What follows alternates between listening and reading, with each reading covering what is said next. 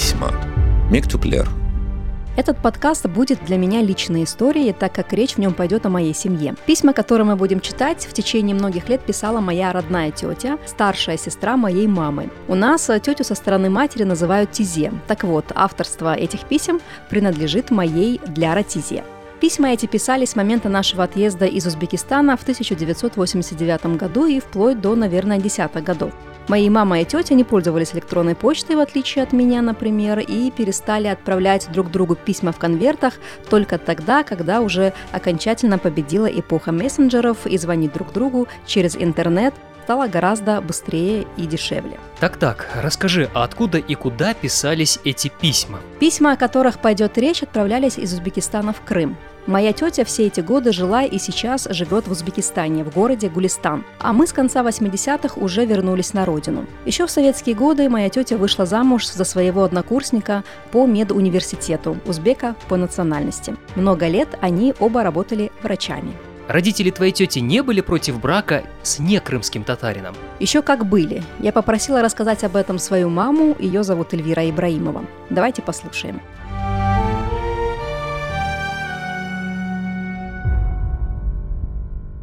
Я была тогда маленькая, у нас 12 лет разницы, я эту историю не знала. Ну, получилась какая-то не то что неразделенная любовь, а просто друг друга не поняли. У сестры был жених, а потом как-то, знаете, вот какое-то сплетение таких нехороших обстоятельств, и они разошлись. И она как бы, она очень характерная, на, зло тому парню она вышла замуж за своего однокурсника, который ее обхаживал годами. Вот, очень ее любил. А вот когда сестра выходила замуж, конечно, родители были категорически против. Вроде бы и мусульмане, но она была очень красивой. И ну, ну все было как бы при ней. И вообще родители не ожидали, что она выберет именно Малика. Опять-таки твердый характер этот мужской. Она сказала, я выйду замуж только за него. А прошли когда годы, она вот когда приезжала, она сказала, что к родителям претензии, говорит, предъявила бы, почему они меня не заперли в комнате и вот не держали меня как бы вот в закрытом помещении. Все равно была какая-то демократия, получается по тем временам. Так вот и трое детей, уже взрослые все. Когда я перебирала эти письма, у меня было удивительное чувство. Я словно листала фотоархив и вспоминала те времена, о которых, как мне казалось, давно уже забыла. Например, ярко вспомнились трудности 90-х годов. Узбекистан, Гулистан, начало 90-х. Пишет Дляра Ибраимова. Здравствуйте, мои дорогие. Пишу под светом свечки. У нас второй день отключают свет.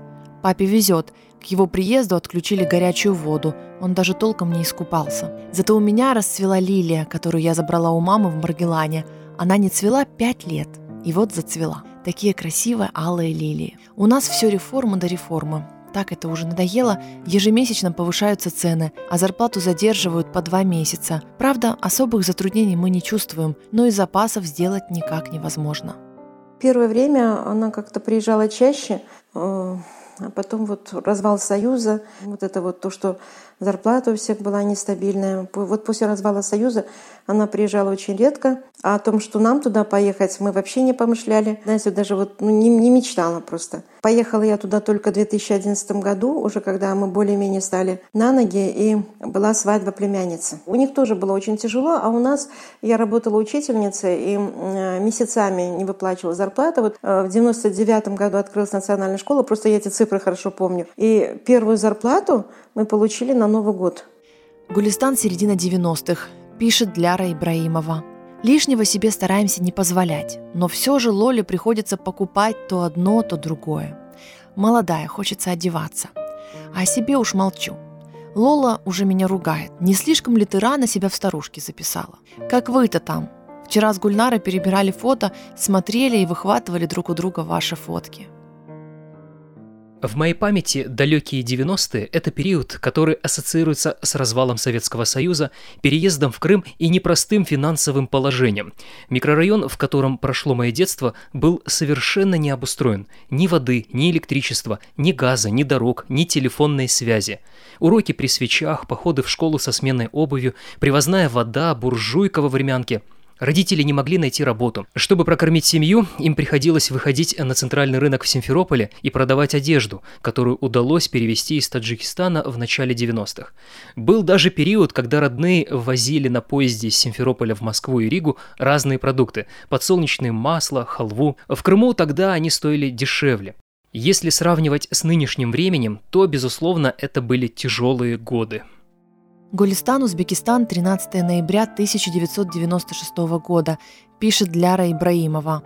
Цены у нас очень высокие, но базар полон, изобилие фруктов и овощей, мясо очень дорогое, масло сливочное дорогое, очень подорожало хлопковое, на днях подняли цены на муку и, разумеется, на хлеб. Немного подняли и зарплату, но мы не унываем. Аллах сын, как-нибудь и с этим справимся, было бы здоровье. Вот со здоровьем как раз все не вышло. Годы брали свое. Наши старики, поначалу так радовавшиеся возвращению в Крым, стали болеть и все сильнее скучать. Гулистан середина 90-х. Пишет Ляра Ибраимова. На днях получила от папы с мамой письмо. Они меня убивают своими письмами. Особенно отец. Никогда не думала, что он будет таким. Ведь он всегда был крепким и чувства свои на показ не выставлял. В каждом письме эта разлука для нас очень тяжела, когда приедете. Если бы вы только знали, как мне тяжело. После каждого их письма я плачу. Но что же делать? Воровать меня не научили, и судьба так обернулась ко мне.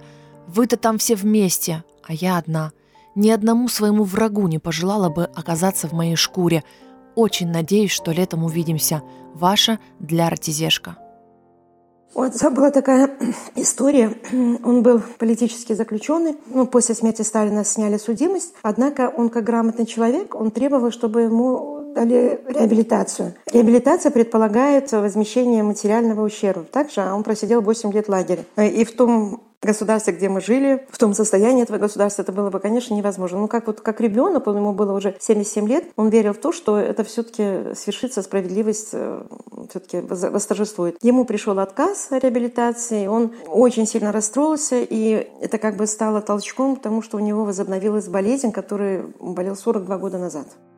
Гуристан, 12 мая 1997 года, пишет Ляра Ибраимова. Эльвира, на душе такой камень, что хочется выть, но ничем помочь нашим старикам не могу. Так жалко отца, каждый день плачу, как представляю его. Для меня отец всегда был деятельным, всегда энергичным, даже не представляю его беспомощным. Он сам не догадывается о своей болезни. Я уже передумала все варианты поездки к вам. Пока пустили только один поезд до Волгограда, других северных поездов нет. А самолет стоит 186 долларов, и это если на него попадешь. Голова пухнет от мыслей. Дети тоже хотят поехать, особенно Лола. Она ведь вас не видела уже 4 года.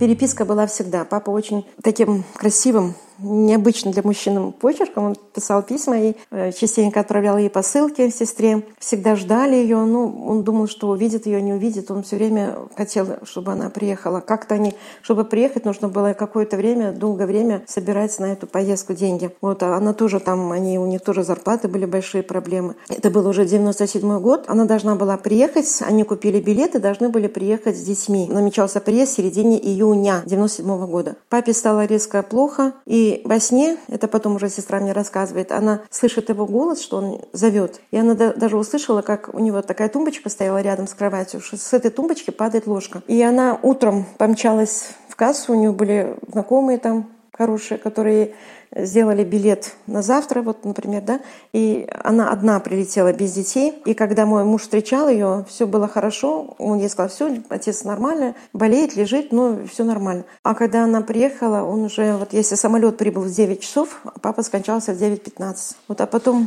она уже вышла с машины, там в старом городе, возле их дома, муж остановил машину, она вышла, сумки две в руках – и когда она увидела меня в косынке уже, она как-то так уронила и сразу поняла, в чем дело, что два часа вот каких-то она не успела увидеть отца. Отец очень ее любил.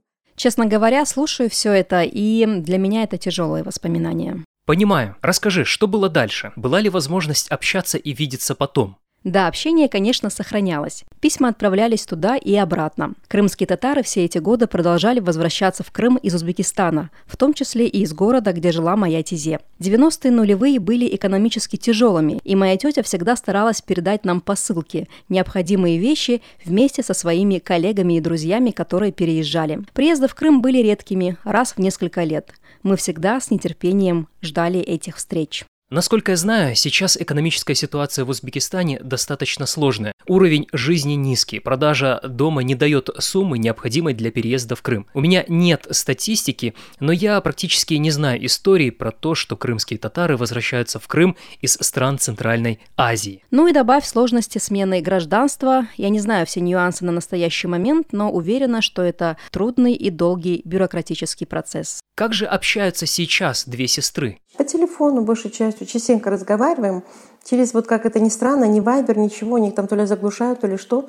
Эм, одноклассники. Вот по одноклассникам можно дозвониться. Все. Гулистан Узбекистан пишет Ляра Ибраимова. Одно меня радует, что вновь среди нас есть Али Рифат. Может появиться Мунивер, Сайме, чтобы память о них не стерлась, чтобы они вновь вернулись к нам в лице малышей – Эльвира, дорогая моя, я всегда рядом с тобой. И когда тебе плохо, и когда хорошо. Мы с тобой несколько закомплексованы и свои чувства не любим показывать. Но ты запомни, что для меня ты моя частичка. Тебе плохо, и мне плохо. Тебе хорошо, и я счастлива.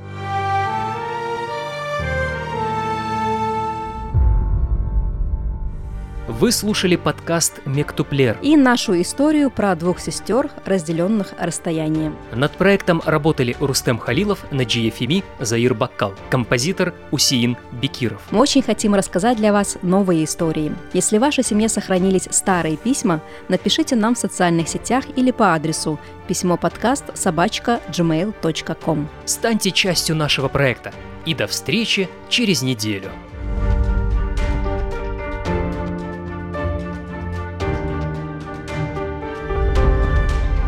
Письма.